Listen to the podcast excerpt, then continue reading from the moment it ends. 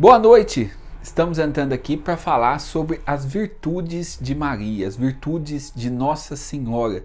Nesta terça-feira, esse é o tema aqui da nossa live sobre reflexão, sobre meditação. Vamos conhecer melhor Maria e as oito virtudes que Maria nos deixa para a gente viver nesta caminhada da vida, não é mesmo? Então vamos lá, iniciando a nossa live. Boa noite, você que já está chegando para participar aqui da nossa live de formação, de conversa, de partilha. Hoje falando especialmente de Nossa Senhora, as oito virtudes de Maria. Vamos iniciar então. Em nome do Pai, do Filho, do Espírito Santo. Amém. Vinde, Espírito Santo, enchei os corações dos vossos fiéis e acendei neles o fogo do vosso amor.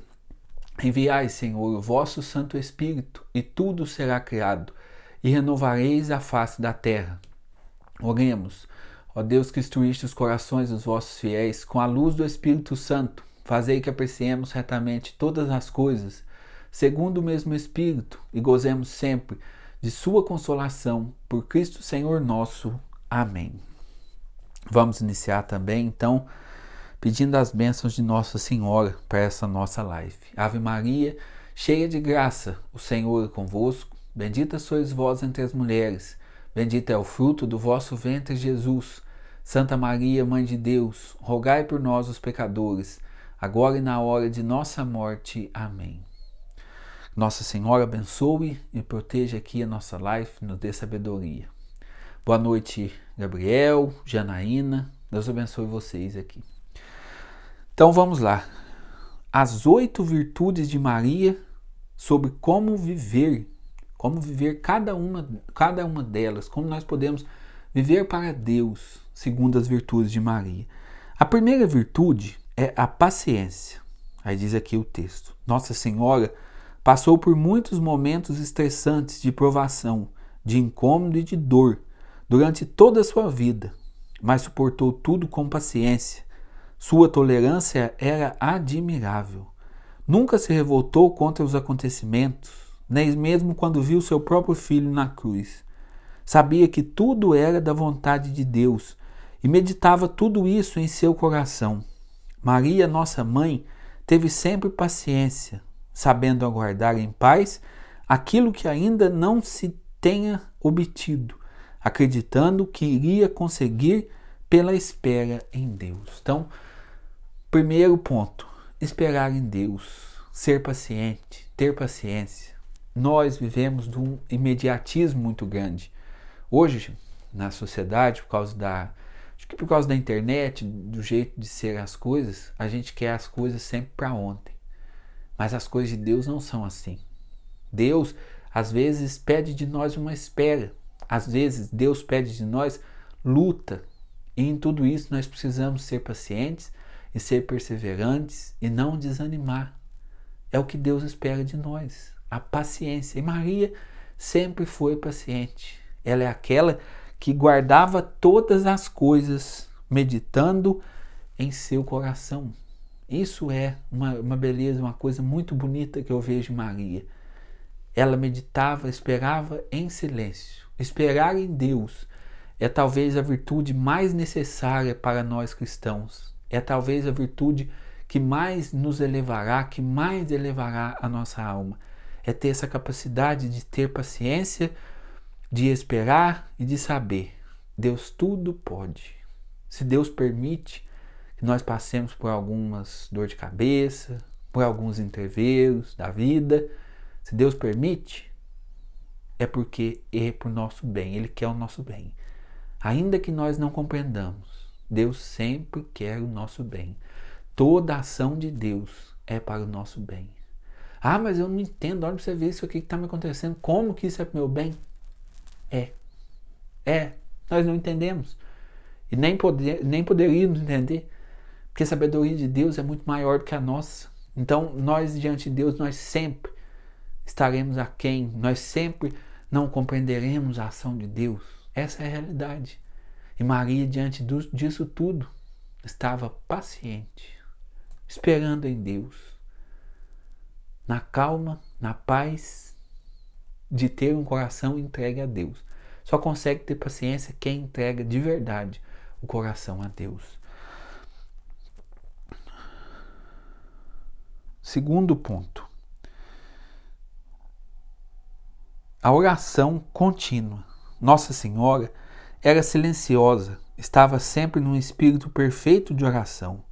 Tinha a vida mergulhada em Deus, tudo fazia em Sua presença. Mulher de oração e contemplação, sempre centrada em Deus, buscava a solidão e o retiro, pois é na solidão que Deus fala ao coração.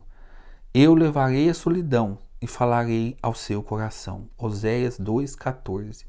Em sua vida, a oração era contínua e perseverante, meditando, de, meditando a palavra de Deus em seu coração, louvando a Deus no Magnífica, pedindo em Caná, oferecendo as dores tremendas que sentiu na crucificação de Jesus e etc. Então Maria sempre permaneceu em oração. Talvez o segredo da paciência de Maria era justamente este permanecer em oração este estar continuamente na presença de Deus. Isso talvez é o que fazia de Maria uma mulher paciente. A, nossa oração, ela precisa ser contínua. Lógico, durante o dia você vai ter e, tem, e nós temos de ter alguns minutos, algum tempo de oração íntima, de uma oração mais intensa que a gente faz com Deus, a gente precisa ter. Sempre teremos de ter. Mas essa oração contínua também é de suma importância.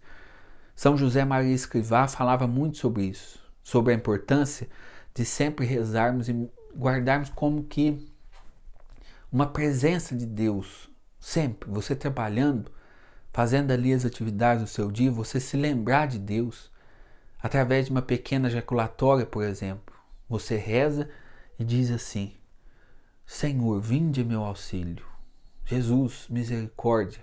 São pequenas ejaculatórias que você pode é, repetir e repetindo, repetindo incessantemente se quiser, e que te ajuda a lembrar de Deus, da presença dele, do amor misericordioso que ele tem por nós. Nos ajuda. Então, nós devemos sempre, como Maria, viver nessa viver a vida nesse espírito de oração, de vigilância. Por quê? Se a gente vive na oração e na vigilância, vai ser mais difícil para que a gente caia em tentação, em provações, porque todos os seus pensamentos estarão sendo conduzidos pela vontade de Deus. A oração nos eleva a Deus, nos faz buscar a vontade de Deus. E quando nós nos elevamos a Deus, quando nós buscamos a vontade de Deus, nós vamos aos poucos aprendendo a silenciar aprendendo a não dar respostas. Então, por isso, nós precisamos rezar e rezar sempre. Os santos, eles falavam de Deus ou pensavam em Deus. Sempre guardavam essa intimidade com Deus, sempre guardavam essa presença de Deus. Então, nós devemos ser assim também. Oração constante. Não significa que você precisa ficar o dia inteiro de joelho rezando, mas significa que em todos os momentos você vai ter de rezar, de conversar com Deus, de lembrar de Deus. Durante o seu dia, em vários momentos, você vai ter que fazer esse exercício. Mesmo trabalhando na correria, se lembre de Deus. Peça, Jesus, tem de misericórdia de mim. Ou então, reza um, um pedaço do terço da misericórdia. Pede pela sua dolorosa paixão, tem de misericórdia de nós e do mundo inteiro. Você pode repetindo essa frase, sabe? Repetindo essa frase, repetindo essa frase, isso vai te ajudando ao que? A permanecer na vontade de Deus, a buscar fazer a vontade de Deus a todos os momentos. Então, por isso, conservar em espírito de oração. Vamos ver aqui. Terceiro, a obediência. Maria disse seu sim a Deus e ao projeto de salvação livremente por obediência à vontade suprema de Deus, disse um sim amoroso, numa obediência perfeita, sem negar nada, sem reservas, sem impor condições. Durante toda a vida, nossa mãezinha foi sempre fiel ao amor de Deus, em tudo o obedeceu. ela também respeitava e obedecia às autoridades, pois sabia que toda autoridade vem de Deus. Então, obediência, obedecer a Deus, querer o que Deus quer. Eu acho que quanto mais a gente vai começando a rezar, quanto mais a gente vai buscando é, a presença de Deus na nossa vida, mais a gente vai vendo essa necessidade, obedecer a Deus, fazer o que é a vontade de Deus, não buscar cumprir a minha vontade, não viver só seguindo os meus anseios, os meus desejos, não. Querer o que Deus quer, buscar o que Deus quer e a Ele ser obediente. Esse é um desafio, mas é um desafio que nos trará a felicidade. A nossa felicidade está justamente aí, em fazer o que Deus quer, porque a vontade de Deus ela é perfeita. A vontade de Deus ela é superior à nossa própria vontade. Deus tem uma vontade para nós. Deus tem uma vontade para mim. E essa vontade de Deus para mim é o melhor sempre. Ainda que eu não compreenda, ainda que eu não entenda, a vontade de Deus é melhor para mim sempre. Mas é preciso ser obediente. É preciso obedecer. Se Deus falou, pronto, acabou. Se você sente no coração Deus te pedindo algo, seja dócil, seja obediente. Não teme com Deus, porque você vai perder. Sinto muito informar, mas você vai perder. Então Maria é aquela que foi obediente, sem fazer conta. Maria, quando o anjo anuncia ela, ela não faz conta. Ela apenas obedece. Eis aqui a serva do Senhor, faça-se em mim segundo a sua vontade. Eis-me aqui, Senhor, a tua escrava. Ah, mas e meu casamento? Né? Ela estava de casamento marcado. E meu noivado? E meu casamento? Não, nada. Em primeiro lugar, fazer a vontade de Deus. Em primeiro lugar, querer o que Deus quer. Gente, esse é o caminho. Esse é o caminho das pedras. É achar a vontade de Deus e fazer a vontade de Deus. Como se acha a vontade de Deus? A vontade de Deus nós descobrimos pela oração. A oração contínua. A oração que se derrama na presença de Deus. Uma oração sincera, de encontro com o Senhor, onde eu falo a Deus e Deus fala ao meu coração. É aí que nós encontramos a vontade de Deus e é aí que nós encontramos força para cumprir a vontade de Deus. É na oração. Então, nós precisamos ser obedientes e precisamos rezar para que o Senhor nos mostre o caminho e nos ilumine para ser obediente. Aí seguimos aqui para a quarta. Mãe do supremo amor. Nossa mãe, cheia de graça, ama toda a humanidade com totalidade do seu coração, cheia de amor puro e incondicional de mãe. Nos ama com todo o seu coração, com toda a energia da sua alma. Nada recusa, nada reclama em tudo é humilde, serva do Pai. Viveu o amor de Deus, cumprindo perfeitamente o primeiro mandamento. Fez sempre a vontade divina e, por amor a Deus, aceitou também amar incondicionalmente os filhos que recebeu na cruz. Era cheia de virtude da caridade, amou sempre seu próximo, como quando visitou Isabel, sua prima, para a ajudar ou nas boldas de Caná, preocupada porque não tinha mais vinho. Então, outra virtude de Maria que nós devemos imitar, ser amor. Ser amor sempre. Amar. No nosso coração não pode ter espaço para outra coisa a não ser amar. Eu preciso querer viver o amor. Nada de mágoa, de ressentimento. Amor. Viver o amor. Eu achei interessante Santa Catarina, de, eu estou lendo, vendo a história de Santa Catarina de Sena. E Santa Catarina de Sena queria viver uma vida de religiosa, mas a sua família não, não permitia, e colocaram ela para ser ali dona de casa. E cuidar da casa, né, ser, viver as obrigações próprias ali, cuidar da sua casa. E Santa Catarina de Sena, é, nesse tempo ela era jovenzinha, por volta de 12, 13 anos, ela gostava de imaginar que seu pai era Jesus, que a sua mãe era a Virgem Maria, que os seus irmãos, Um era o santo, outro outro santo. Porque aí ela transformava a obrigação da casa dela, do lar dela, ela transformava aquilo ali em uma, um trabalho feito para Deus. Para quem você está fazendo almoço? Para Jesus, para a Virgem Maria, por santos. Era assim que Santa Catarina de Sena vivia sua missão. É assim que ela era capaz de amar. Ela conseguia enxergar no outro Jesus, conseguia enxergar no outro a Virgem Maria. E isso ajudava ela a cumprir as obrigações do dia a dia como uma missão, como uma missão dada por Deus.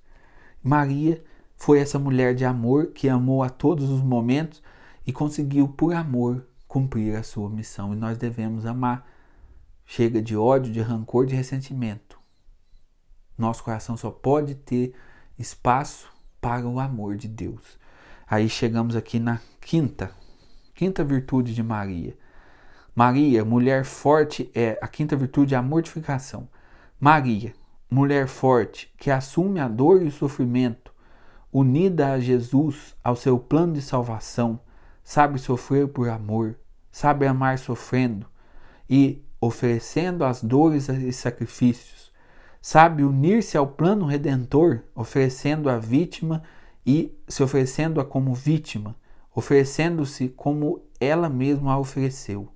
Maria empreendeu e abraçou uma vida cheia de enormes sofrimentos e o suportou, não só com paciência, mas com alegria sobrenatural. Nada de revolta, nada de queixa, nada de repreensão, nada de mau humor. Pelo contrário, dedicou-se à meditação para buscar entender o motivo de levar um Deus perfeito a permitir aqueles acontecimentos. Pela meditação, pela submissão, pela humildade, ela encontrou a verdade. Olha que bonito, né? Muito bonito. Nossa Senhora, essa mulher, essa mulher que vivia constantemente a mortificação. Uma mortificação de oferecer os sofrimentos, os sofrimentos todos a Deus. Você observa que para oferecer o sofrimento, não é necessário esperar de Deus grandes ocasiões. Não.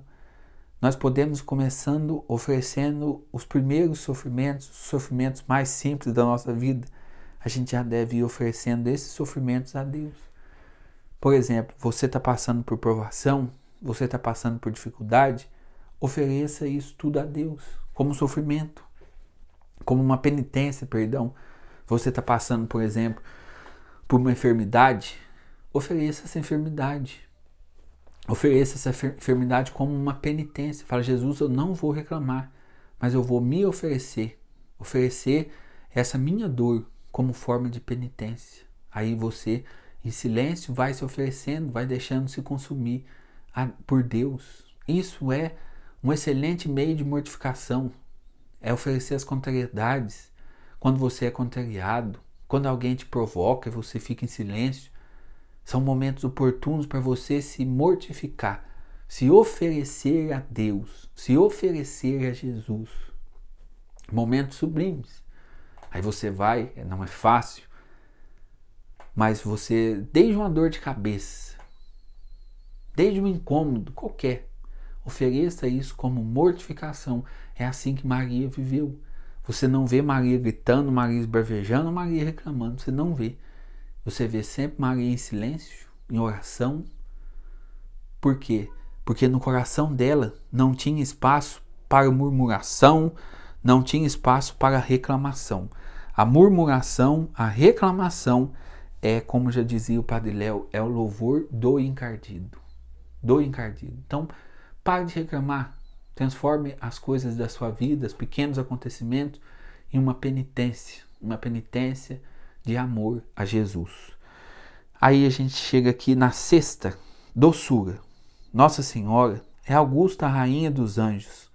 Portanto, Senhora de uma doçura angelical, inigualável.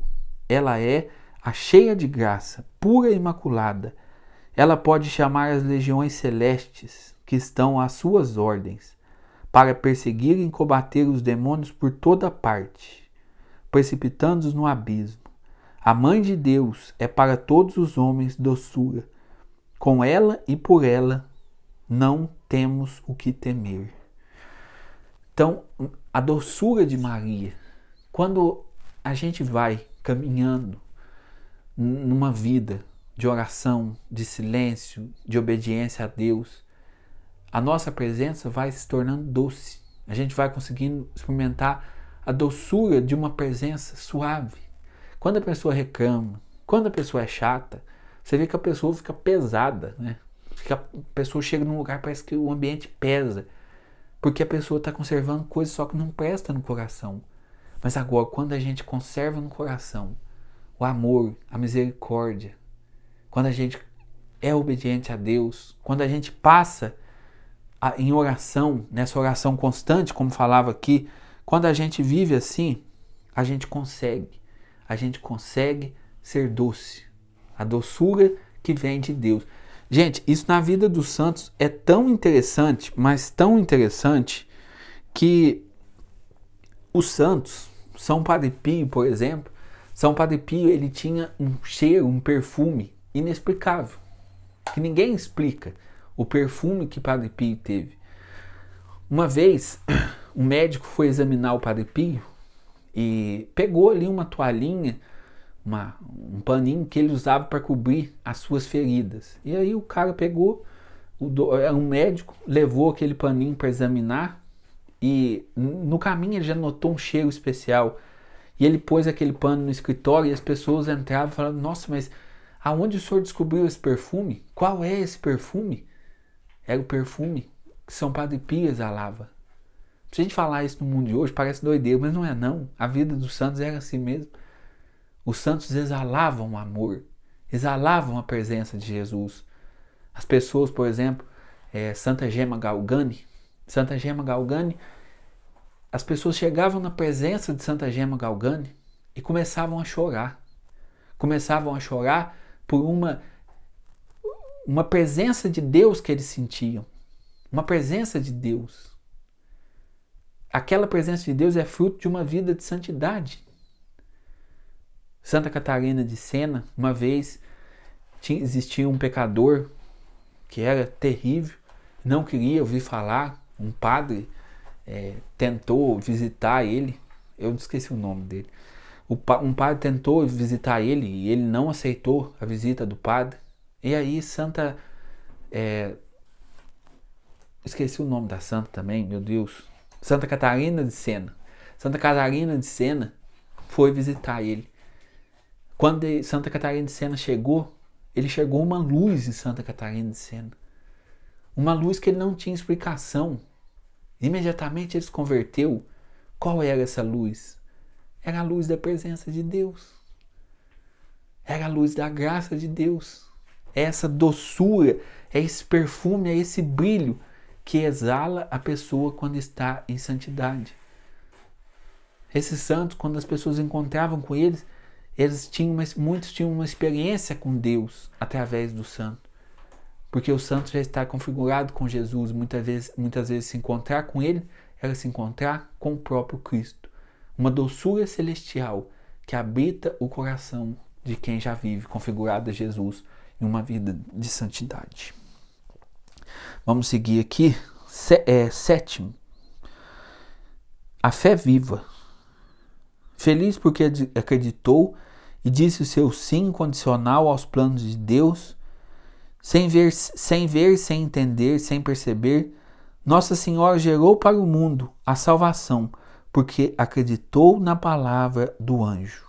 Então nós devemos também ter essa fé viva, procurar essa fé viva. Essa fé, gente, tudo isso nasce pela oração.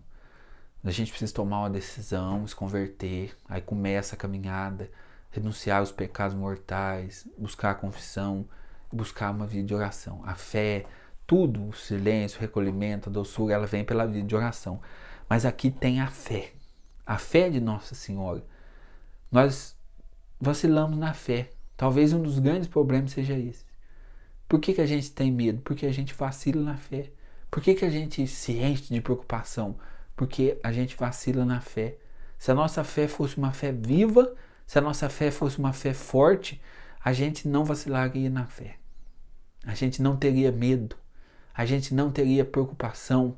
A gente não ficaria angustiado com medo do que aconteceria. Não. A gente ia conseguir viver esse abandono total e radical que se entrega inteiramente à presença de Deus, à presença de Jesus. A fé viva, a fé viva transformaria nossa vida, nos tornaria não seres medrosos, mas seres corajosos. Não que quem tem a fé viva não vai acontecer nada de mal. Pelo contrário, todos os santos que eu falei aqui, ó, São Padre Pio, sofreu as chagas de Cristo, padeceu de várias doenças durante sua vida, ficou para morrer muitas vezes, muitas vezes São Padre Pio ficou para morrer. São Padre Pio tinha febre de mais de 40 graus. Era preciso usar um termômetro de banheira para medir a febre de São Padre Pio. Santa Gema Galgani se configurou a Cristo. Santa Gema Galgani, ela sofreu, é, como por exemplo, machucados como se ela tivesse sido flagelada. Santa Gema Galgani suava sangue pelos cabelos. Santa Gema Galgani passou por tudo isso. Sofreu. Santa Gema morreu com 25 anos. Sofreu muito. Então, a fé, ela não nos impede de sofrer. Não é isso. A fé não te dá um passaporte de que você não vai sofrer. Não. Pelo contrário. Os santos sofreram. Provavelmente nós vamos sofrer também. Se a gente for virar santo, para a gente se salvar, o caminho é sempre a cruz. A cruz é o caminho. Só que essa cruz oferecida a Deus se, se transforma em ressurreição, se transforma em fé, em vida. Então nós precisamos crer, nos abandonar em Deus, para que a gente aprenda nele sofrer, para nele viver. Nele morrer, para nele viver. Vamos agora para a última virtude aqui de Maria. A última virtude é a pureza divina. Senhora da castidade, sempre virgem, mãe puríssima, sem apego algum às coisas do mundo, Deus era o primeiro em seu coração sempre. Teve o corpo, a alma, os sentidos, o coração centrados no Senhor. O esplendor da virgindade da Mãe de Deus fez dela a criatura mais radiosa que se possa imaginar. O dogma de fé na virgindade perpétua da alma e do corpo de Maria Santíssima envolve a concepção virginal de Jesus por obra do Espírito Santo, assim como sua maternidade virginal para resgatar o mundo. Cristo tomou o corpo isento do pecado original, portanto, imaculado, do corpo imaculado de Maria de Nazaré. Então, gente, ó, Nossa Senhora não tinha impureza no coração. Nossa Senhora era casta. Ela, lógico, ela não recebeu o pecado original, ela não teve eh, parte no pecado original, mas Nossa Senhora viveu essa pureza. E nós de, também devemos cativar a pureza. Tirar da nossa vida todas as impurezas, especialmente as impurezas ligadas à castidade. Certo? Nós devemos viver uma vida em castidade, seja qual for o seu estado. O casado também tem que viver a castidade matrimonial. Ele também vai ter que, quando você casa com uma pessoa, você diz não para todas as outras. Então, quem é casado não deve alimentar pensamentos com outras pessoas. Se você é casado, você é só do seu esposo. Se você é casado, você é só da sua esposa. Não se engane. Tem gente que se acha espertão, bonitão, porque tem várias mulheres. Cuidado, isso é uma enganação. Você está enganando você mesmo, seu trouxa, se você vive isso. Não confunda as coisas. Tem gente que acha assim que é muito esperto porque trai a mulher. Mal sabe que ele está sendo o trouxa da história. Porque você pode enganar todo mundo, mas Deus você nunca engana. Nunca. Então, Maria viveu a pureza. Ela foi sempre virgem, sempre pura. Preservada do pecado, viveu sempre pura. Nós devemos viver essa pureza do coração. Para muitos, isso vai ser uma luta. ainda mais nos dias de hoje. Nossa, é uma luta, luta, luta, luta. Mas nós precisamos estar dispostos a lutar. O jovem, solteiro, viva a castidade. Nada de vida sexual desregrada, nada de masturbação, nada. É uma vida de castidade e de pureza. Não alimente o impuro no seu coração. Não faça da sua vida uma. Tem gente que vive uma dicotomia, que é uma separação, né? Fala de Jesus, acredita em Jesus, mas na verdade vai só se afundando no pecado, nas coisas é, erradas, nos caminhos errados que a vida mostra. A pessoa vai só se afundando, mas fala de Jesus. Não adianta, não adianta. Você pode enganar todo mundo, a Deus você não engana. Então nós vamos encerrar nossa reflexão por aqui, mas é caberia a gente ficar a noite inteira falando das virtudes de Maria. A gente colocou aqui algumas virtudes que a gente pode imitar, mas Maria é para nós exemplo, exemplo de santidade. Eu gosto muito. No, deixa eu pegar aqui, peraí. Nesse livrinho aqui, o Tratado da Verdadeira Devoção a Maria, é, o autor é, São Luís Maria Grão de Montfort, ele fala sobre a escola de Maria. Viver e entrar para a escola de Maria. Isso é muito bonito, gente, muito bonito. Participar da escola de Maria, entre para a escola de Maria, aprenda dela, siga os, os passos, os passos dela. Essa é a escola, a escola da mansidão, da piedade, da oração contínua. Ela era humana como nós éramos, como nós somos humanos, e ela conseguiu. E ela está diante de Deus intercedendo para que nós possamos conseguir também, conseguir viver em santidade. Essa é a nossa meta. Que nós possamos nos esforçar a cada dia para vivermos em santidade. Para um dia encontrar com a Virgem Santíssima no céu. Tem uma música muito bonita é, que fala assim, não sei se você já ouviu, não vou cantar para não emocionar profundamente vocês, né? Ou queimar o celular de vocês. Fala assim: Com minha mãe estarei, na santa glória um dia junto à Virgem Maria, no céu triunfarei.